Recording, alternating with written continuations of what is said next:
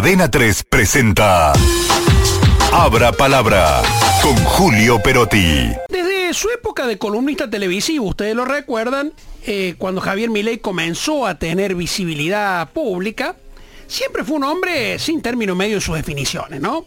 Eh, la fue radicalizando a medida que escalaba en una carrera política que al final lo terminó depositando en la presidencia de la nación. Pero claro, una cosa es atizar el fuego de los extremos en un programa de televisión y generar simpatía en la audiencia que, que observa el juego político casi como un reality show.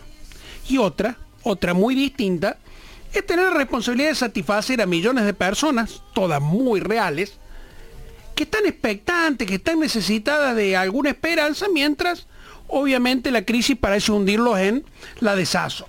Los extremos de Milei va desde la motosierra como símbolo de un recorte necesario, pero a veces impiadoso, del gasto público, pasando por él no hay plata, que es real, muy real, hasta este último, ¿no? El de las últimas horas, no hay plan B.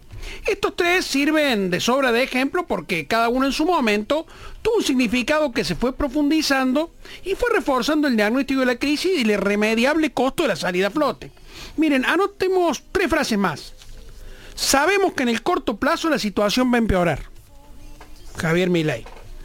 No hay alternativa al ajuste y al shock. Impactará de modo negativo sobre la actividad, el empleo, la cantidad de pobres e indigentes. Habrá esta inflación. Pero no es algo muy distinto estos últimos 12 años. Este es el último más eh, mal trago para comenzar la reconstrucción de la Argentina.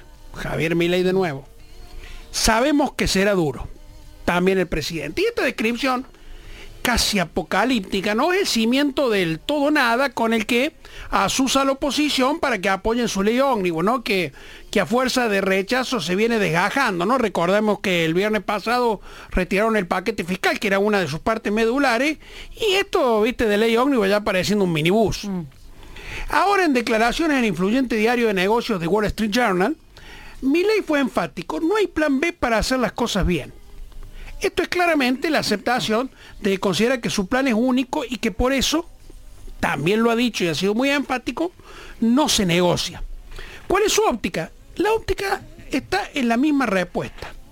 Porque si el plan B, dice mi ley, es hacer las cosas más o menos, negociar, esa es la historia de la Argentina. Así estamos.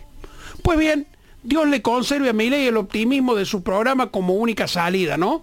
De lo contrario, vamos a estar navegando sin rumbo hacia la nada misma. 3 presentó Abra Palabra con Julio Perotti.